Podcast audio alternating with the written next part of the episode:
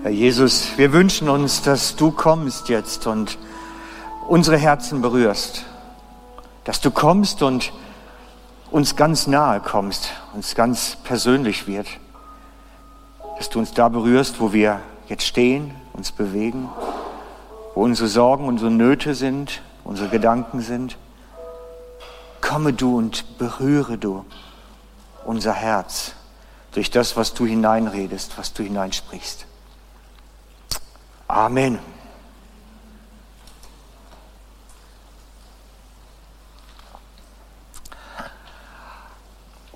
Es gibt Geschichten in der Bibel, die mir mein Herz bewegen. Ich weiß nicht, wie es euch geht. Ich meine, manchmal liest man Bibel so viel, dass es einem gar nicht mehr so richtig nahe kommt. Aber es gibt Geschichten, die bewegen mich jedes Mal, wenn ich, wenn ich sie wieder neu lese. Egal mit welcher Übersetzung, egal wie. Und ich möchte deswegen beginnen heute mit der Geschichte von dem Bettler, der am Straßenrand sitzt und betteln muss.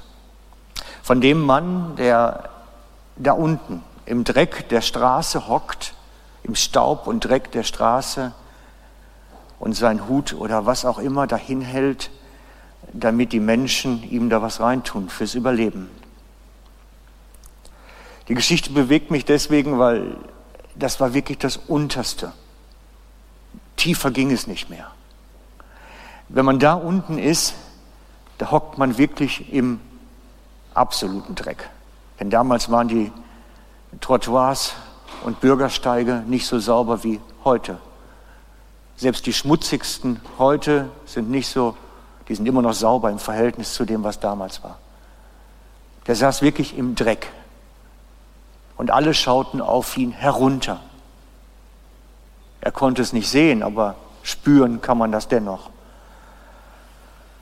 Und diese Geschichte bewegt mich immer, weil er muss dort sitzen. Er muss dort sitzen. Es war das Einzigste, was sein Überleben irgendwie sichern konnte. Es war das Einzigste, durch das er überhaupt zu etwas kam, was ihn am Leben erhielt. Essen und Trinken. Und deswegen finde ich das so bewegend, die ganze Sache. Ich glaube nämlich, dass niemand dazu geboren ist, im Dreck der Straße zu sitzen. Ich glaube nicht, dass es Gottes Plan vom Himmel her war, dass der da mal landet. Das glaube ich nicht. Ich glaube, Gottes Plan ist eigentlich, dass wir so einen Königskind-Status haben und nicht den Bettlerstatus. Wir sind zu etwas anderem berufen, als im Dreck der Straße zu sitzen. Wir lesen die Geschichte miteinander. Unterwegs sah Jesus einen Mann, der von Geburt an blind war. Rabbi, fragten die Jünger, wie kommt es, dass dieser Mann blind geboren wurde? Wer hat gesündigt? Er selbst oder seine Eltern? Es ist weder seine Schuld noch die Schuld seiner Eltern, erwiderte Jesus. An ihm soll sichtbar werden, was Gott zu tun vermag. Wir müssen den Auftrag tun, interessant, wir, nicht ich, sondern wir. Wir müssen den Auftrag dessen tun, der mich gesandt hat solange es Tag ist. Die Nacht kommt, in der niemand mehr etwas tun kann.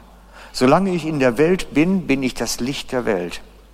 Nachdem Jesus seinen Jüngern diese Antwort gegeben hatte, spuckte er auf den Boden und machte aus Erde und Speichel einen Brei, den er den Blinden auf die Augen strich. Dann befahl er ihm, geht zum Teich Shiloah, wasch dir das Gesicht. Der Mann ging dorthin und wusch sich das Gesicht, und als er von dort wegging, konnte er sehen. Die Jünger stellen die Schuldfrage. Wer ist jetzt schuld an diesem Elend dieses armen Kerls? Wer ist schuld? Wer ist schuld, dass dieser Mann blind geboren wurde und jetzt da hocken muss? Freunde, wir sind immer ganz schnell bei der Schuldfrage, wenn etwas passiert.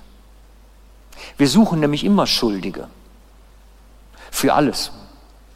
Alles, was uns nahe kommt, sowieso. aber auch sonst für alles, was geschieht. Wir suchen immer den Schuldigen. Wer ist schuld, dass das jetzt passiert ist? Wer ist schuld, dass ich jetzt arbeitslos werde? Wer ist schuld, dass ich jetzt krank geworden bin? Wer ist schuld? Wir brauchen das irgendwie. Der, Mensch tickt so. Er braucht einen Schuldigen, auf den er zeigen kann. Und im unangenehmsten Fall stellt man sich dann vor den Spiegel und zeigt auf sich selber, ich bin schuld. Bin ja selber schuld. Ich bin ja selber schuld. Wer ist schuld, wenn ein Christ krank wird, wenn ein Unglück geschieht, wenn eine schlimme Lebenssituation kommt? Dann brauchen wir Erklärung, dann brauchen wir einen Schuldigen und manchmal zeigen wir auf uns selber. Manchmal stimmt es natürlich auch. Wenn ich jahrelang rauche, dann brauche ich nachher nicht anderen die Schuld geben, dass ich Lungenkrebs kriege. Dann muss ich schon auf mich selber zeigen. Oder wenn ich viel trinke, Alkohol, dass mir die Leber kaputt geht. Manchmal ist man schuld, brauchen wir gar nicht drüber reden. Aber manchmal geschehen Dinge einfach.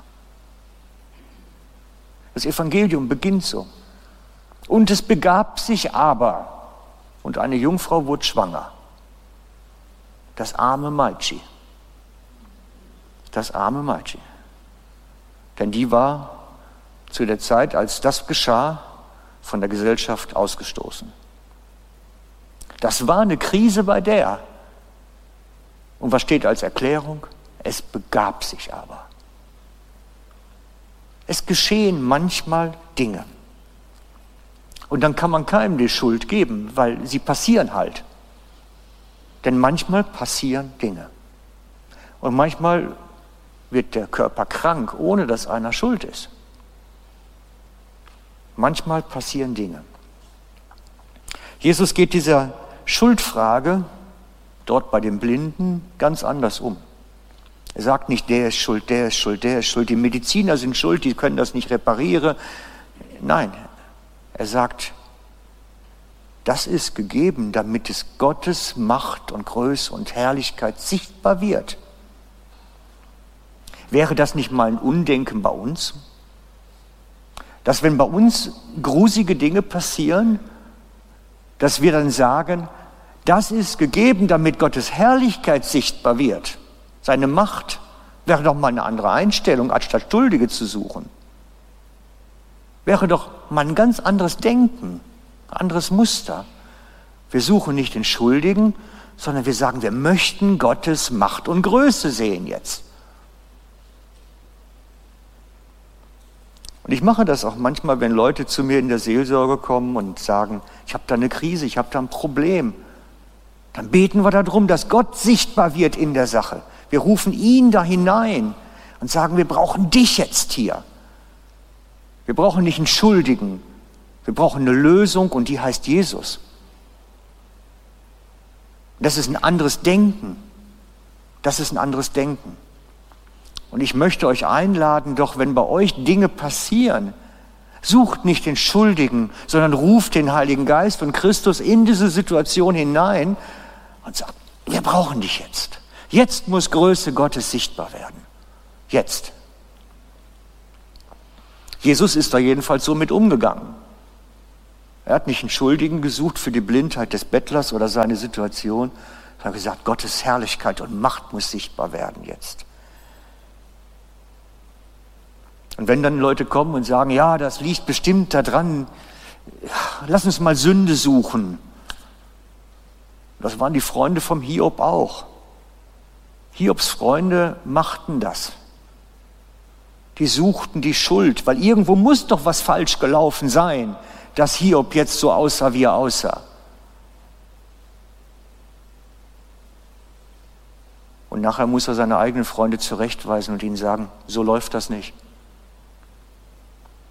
So läuft es nicht. Wisst ihr, diese Geschichte mit Ursache und Wirkung, die müssen wir ganz vorsichtig betrachten, denn das ist eigentlich Religion.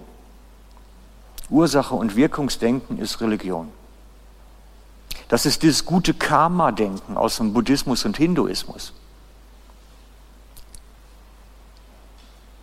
Oder im muslimischen Glauben gibt es das genauso oder im klassischen strengen Katholizismus ist auch dieses Denken.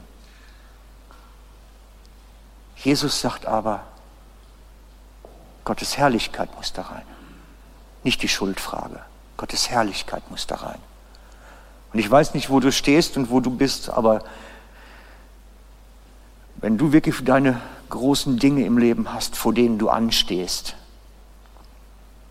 dann würde ich mir wünschen, lenk den Blickwinkel von der Schuldfrage auf den Wunsch nach Gottes Größe in der Geschichte. Wir wollen Gottes Größe da drin sehen und nichts anderes. Und danach strecken wir uns aus. Manchmal geschehen Dinge, damit Gottes Plan zum Ziel kommt. Das war bei der Maria so. Ihr geschah etwas eigentlich Schlechtes, aber Gottes Größe wurde nachher sichtbar. Bei dem Bettler, ich weiß nicht, wie alt er war, jetzt stellt euch mal vor, der war 40, der hat da jetzt dann etwa 25, 30 Jahre von Kindheit an wahrscheinlich an der Straße gesessen. Und dann kommt der Tag, wo Jesus sagt, Gottes Herrlichkeit soll sichtbar werden und berührt ihn. Mich bewegt diese Geschichte. Und möglicherweise ist das heute Morgen auch schon für dich die ganze Predigt gewesen. Dieses Umdenken von dem Schuldigen suchen zum Gott in die Situation hineinrufen. Vielleicht war das schon alles, aber ich habe noch ein bisschen mehr. Denn in diesem Text ist etwas verborgen, was man eigentlich nur richtig findet, wenn man ganz tief gräbt ins Griechisch rein. Es ist damit verborgen, dass nicht nur Gottes Macht und Größe sichtbar wird, sondern auch seine Herrlichkeit sichtbar wird. Und ich möchte noch einen Moment über Gottes Herrlichkeit reden, weil Gottes Herrlichkeit ist etwas ganz, ganz Wichtiges. Denn wenn wir auch solche Dinge erleben wollen, dass Gott so berührend kommt und dich in deiner Situation so berührt, dann brauchen wir Herrlichkeit. Wir brauchen Herrlichkeit, nichts anderes. Die Präsenz Gottes in maximalen Ausmaß ist das. Wir möchten, dass Gott kommt und dich in deiner Situation, wo du auch stehst, berührst. Dafür braucht es Herrlichkeit Gottes. Danach sehen wir uns, nach dieser Herrlichkeit. Denn ich glaube, wir müssen heute als neutestamentliche Gemeinde genauso wirken wie die ersten Jünger damals. Und damals wurde das sichtbar. Und darum möchte ich euch Mut machen, doch mal sich damit einen Moment auseinanderzusetzen. Die Herrlichkeit Gottes ist etwas anderes als die Präsenz Gottes. Das sind zwei verschiedene Dinge. Wir müssen im Alten Testament anfangen und nachschauen, damit wir das verstehen. Die Herrlichkeit Gottes ist etwas anderes als die Präsenz Gottes. Wir erleben die Präsenz Gottes hier jeden Sonntag, weil in jedem von euch ist Heiliger Geist. Bei dem einen ein bisschen mehr, bei dem anderen ein bisschen weniger. Und wenn wir zusammenkommen, wird es spürbar, wird es sichtbar. Das ist Präsenz Gottes. Herrlichkeit Gottes geht darüber hinaus, weit hinaus. Ich beginne mal mit dem Text im 2. Mose. 2. Mose 24, 16. Die Herrlichkeit des Herrn ruhte auf dem Berg Sinai und die Wolke bedeckte ihn sechs Tage lang. Am siebten Tag aber rief er Mose aus der Wolke zu. Die Herrlichkeit ruhte auf dem Berg. Wir, wir, graben da weiter an der Stelle. Das ist die Manifestation Gottes. Gott wird spürbar, sichtbar, seine Größe ist da.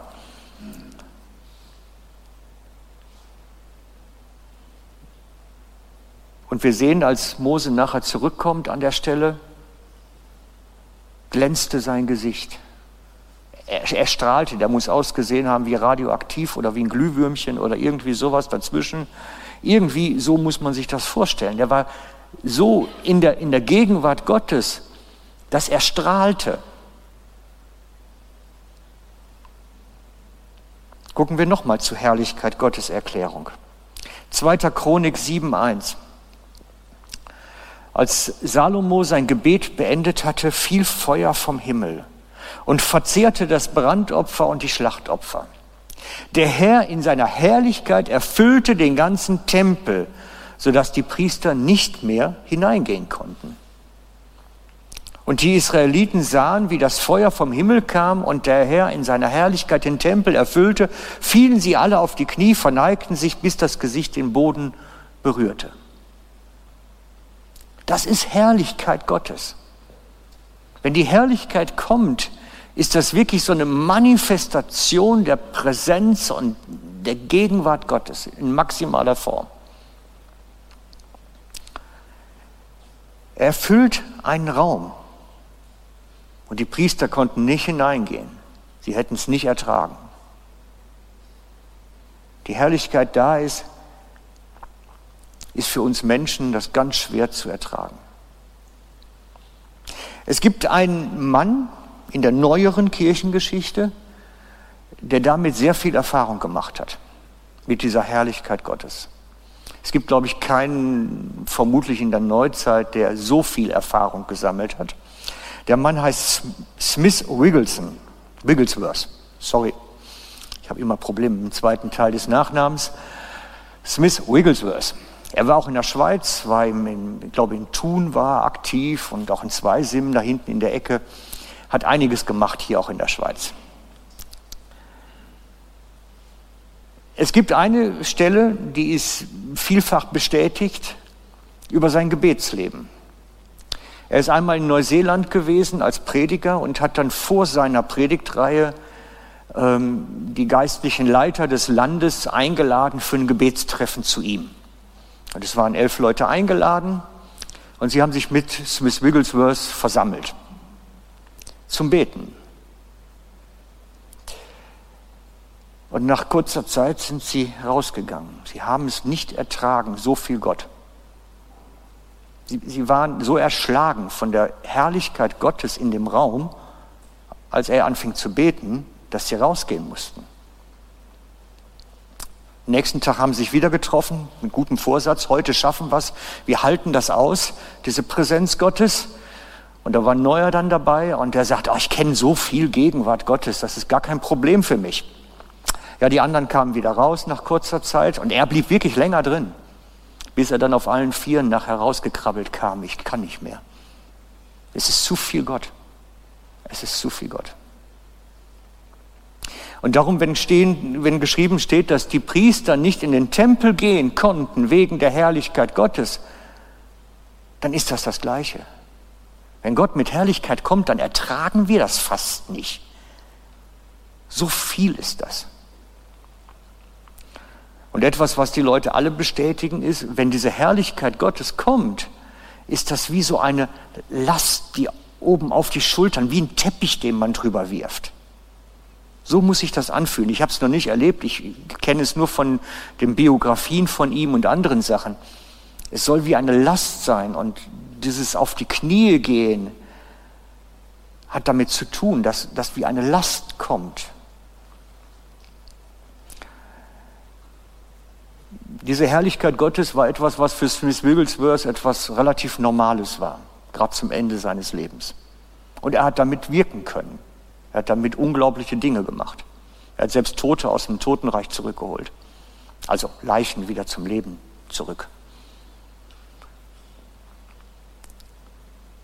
Es gibt eine Stelle, ich führe sie nicht aus, weil sie zum Teil ein bisschen makaber ist.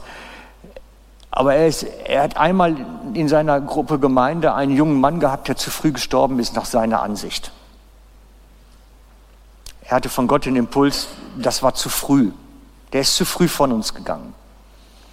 Und dann ist er mit dem Pastor und den Eltern ins Leichenschauhaus und hat die Leichenkammer nochmal öffnen lassen und hat dann per Gebieten den Leichnam wieder zurückgerufen zum Leben. Ich gebiete dir im Namen Jesu, steh jetzt auf. Und der ist zurückgekommen. Das ist, wenn Leute so nah mit Gott unterwegs sind, dass sie seine Herrlichkeit kennen. Da geht so viel mehr, als wir überhaupt uns vorstellen können. Schauen wir uns das gleich einmal an bei Jesus. Johannes schreibt, wir sahen seine Herrlichkeit. Wir sahen seine Herrlichkeit, schreibt Johannes. Schauen wir uns das mal an auf dem Berge der Verklärung. Lukas 9 ab 28. Etwa acht Tage nachdem Jesus das gesagt hatte, nahm er Petrus, Jakobus und Johannes mit und stieg auf einen Berg, um zu beten. Als er betete, veränderte sich plötzlich seines, das Aussehen seines Gesichts. Seines Gewand wurde strahlend weiß. Auf einmal standen zwei Männer dort und sprachen mit ihm. Es waren Mose und Elia. Auch sie waren vom himmlischen Glanz umgeben, vom Herrlichkeit umgeben, schreiben andere Übersetzer, und redeten mit ihm über das Ende, das nach Gottes Plan in Jerusalem nehmen sollte. Doch Petrus und die zwei anderen Jünger waren voll Schlaf überwältigt worden. Sie fielen also auch auf den Boden. Als sie wieder wach wurden oder zu sich kamen, sahen sie Jesus in seiner Herrlichkeit und zwei Männer bei ihm. Die Herrlichkeit Gottes war bei Jesus.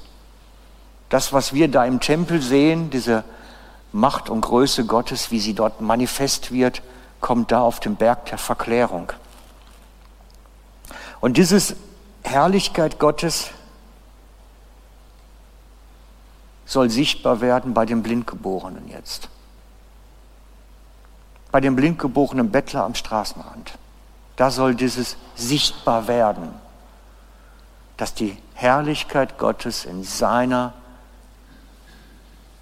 Lebenswelt sichtbar wird. Und Jesus rührt ihn an und stellt ihn wieder her. Und deswegen bewegt mich diese Situation so. Diese unglaubliche Herrlichkeit Gottes wird an dem Bettler jetzt manifest. Er wird berührt, er wird verändert, sein Leben. Und ich möchte und wünsche mir, dass diese Herrlichkeit auch in unseren Kreisen bei uns sichtbar wird. Dass Menschen berührt werden in ihren Nöten, in ihren Dilemma, in dem sie zum Teil sind, weil Gott sie berührt mit seiner Herrlichkeit. Auf dem Bild von Smith Wigglesworth stand eben schon der entscheidende Satz auf Englisch. There is nothing impossible with God. All impossibility is with with us when we measure God in the limitations of our unbelief. Das heißt auf übersetzt, da ist nichts unmöglich bei Gott. Alle Unmöglichkeit ist bei uns. Denn wenn wir Gott limitieren durch unseren Unglauben.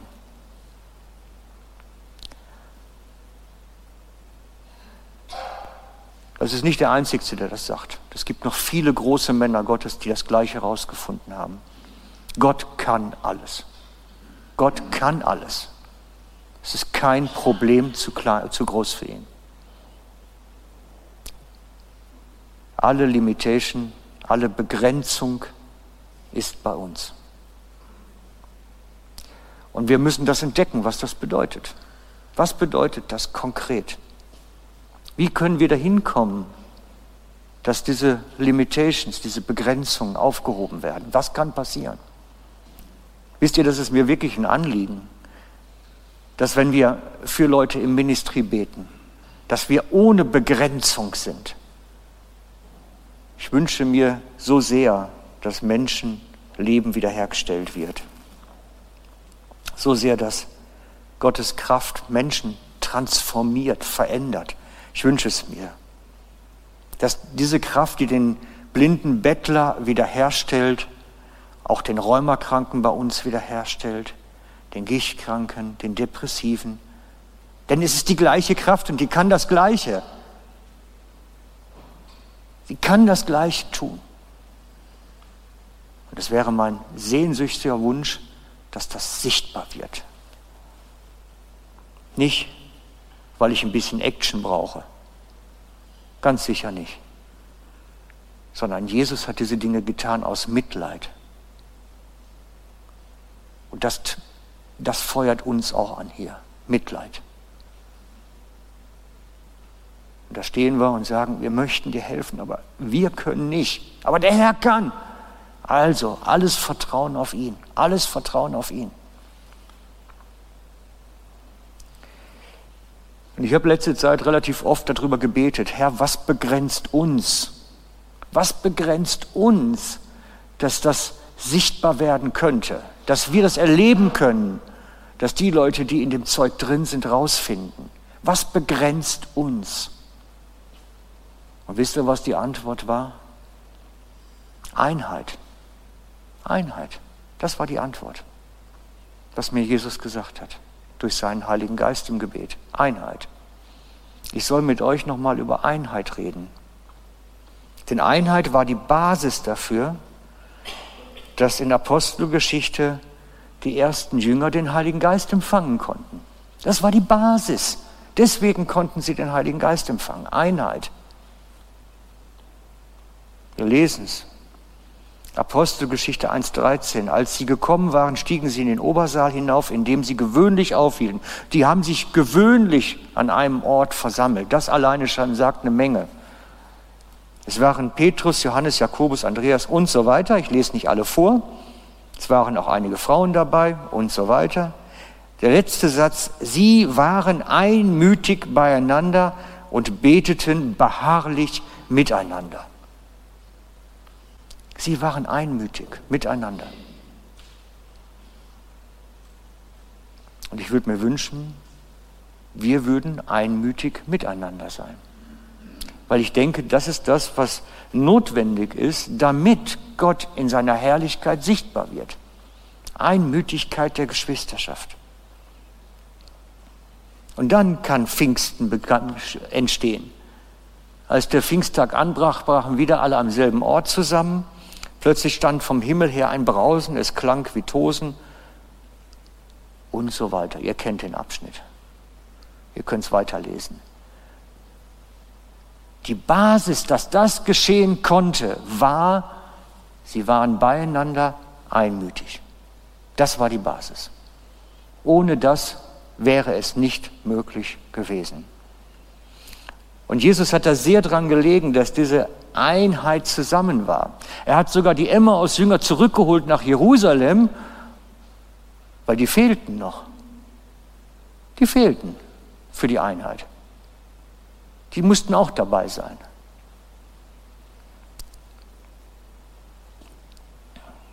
Einheit ist auch auf ein Ziel ausgerichtet. Es steht dort geschrieben, sie hatten ein Ziel. Ja, was für ein Ziel hatten sie? Jesus hat verheißen, der Heilige Geist wird kommen. Und darauf waren sie ausgerichtet. Es muss mehr geben und wir wollen mehr und wir wollen uns nicht begrenzen lassen. Wir wollen das haben. Und er kam. Die Einheit machte es möglich. Die Geschwisterschaft, die Einheit, die ist der Schlüssel. Und ich möchte dabei an der Stelle noch erklären, Einheit ist nicht Gleichheit. Einheit ist nicht Gleichheit. sondern Unterschiedlichkeit, Vielfalt, die von dem Band der Liebe umgeben wird. Einheit ist Vielfalt, die durch das Band der Liebe umgeben wird. Und ich glaube, das ist das, was wir lernen müssen miteinander. Gott ist ein Gott der Vielfalt. Und wir müssen lernen, das zu lieben und damit umzugehen und da drin Einheit zu entdecken, was das bedeutet. Denn das brauchen wir, damit Gottes Herrlichkeit zu den Menschen kommen kann, die in ihren Nöten sind, die in ihren Bedürfnissen sind. Da ist der Schlüssel. Und zweitens, Einheit ist Versöhntheit. Einheit ist Versöhntheit. Einheit ist Vielfalt, was von dem Band der Liebe umgeben wird, aber Einheit ist auch Versöhntheit. Und das Versöhntheit ist mehr als dass wir uns gegenseitig vergeben haben an den Sachen, wo wir schuldig geworden sind.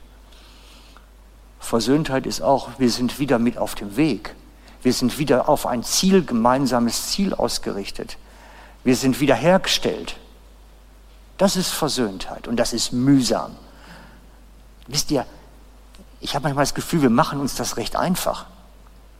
Wir entscheiden mit dem Kopf, das ist auch richtig, wir vergeben dem anderen. Und dann ist das für uns erledigt.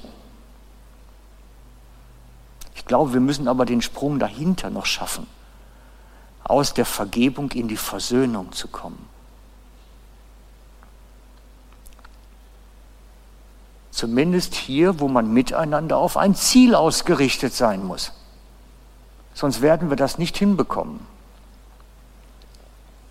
Vergebung ist ein Entscheid mit dem Verstand, dass ich sage, ich will dem jetzt vergeben und ich tue es willentlich und vielleicht schreibe ich es auf und schredder es oder was auch immer.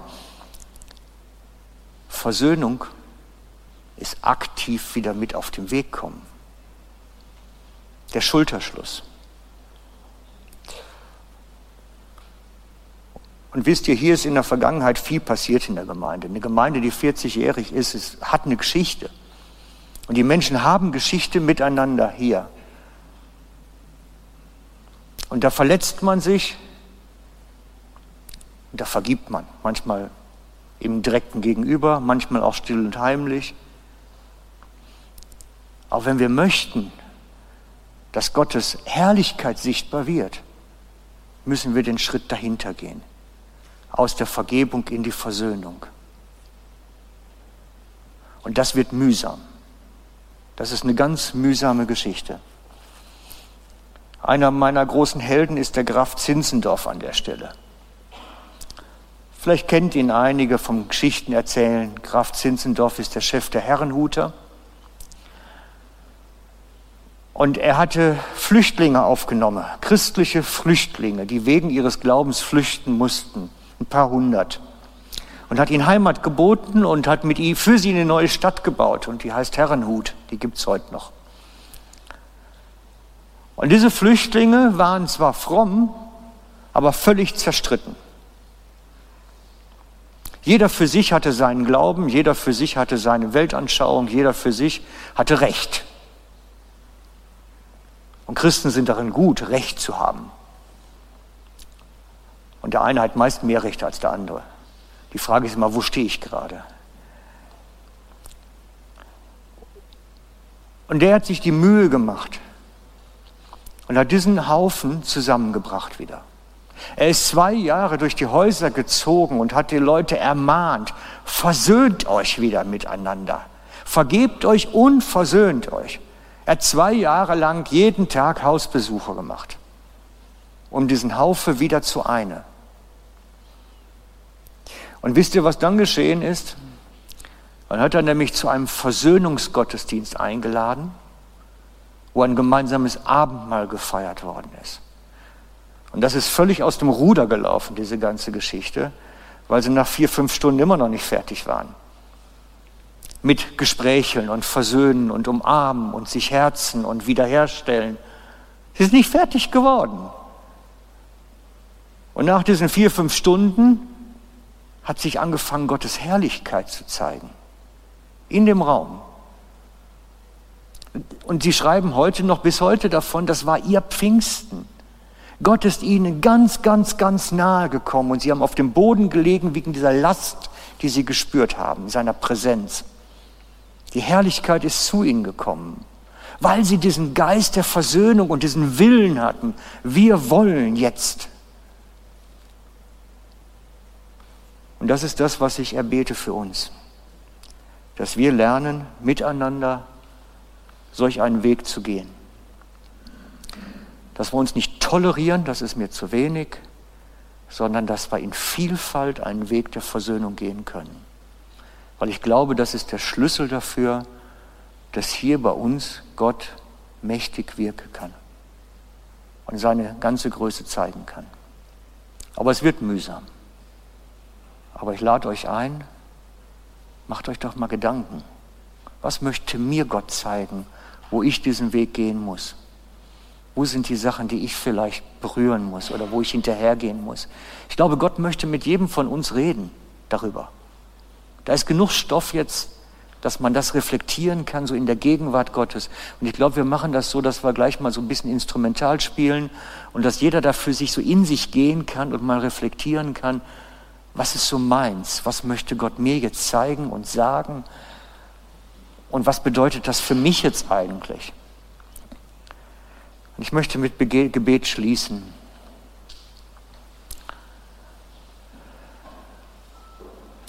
Jesus, und wir bitten dich jetzt, komme du durch deinen Heiligen Geist und rede zu uns. Rede zu uns, zu unserem Herzen, rede zu uns in unsere Gedanken hinein und zeige uns auf, was das jetzt mit uns zu tun hat, was das für unser Leben bedeutet, für die Geschwisterschaft, mit der wir unterwegs sind, bedeutet. Komme du, Jesus, und berühre du uns jetzt. Amen.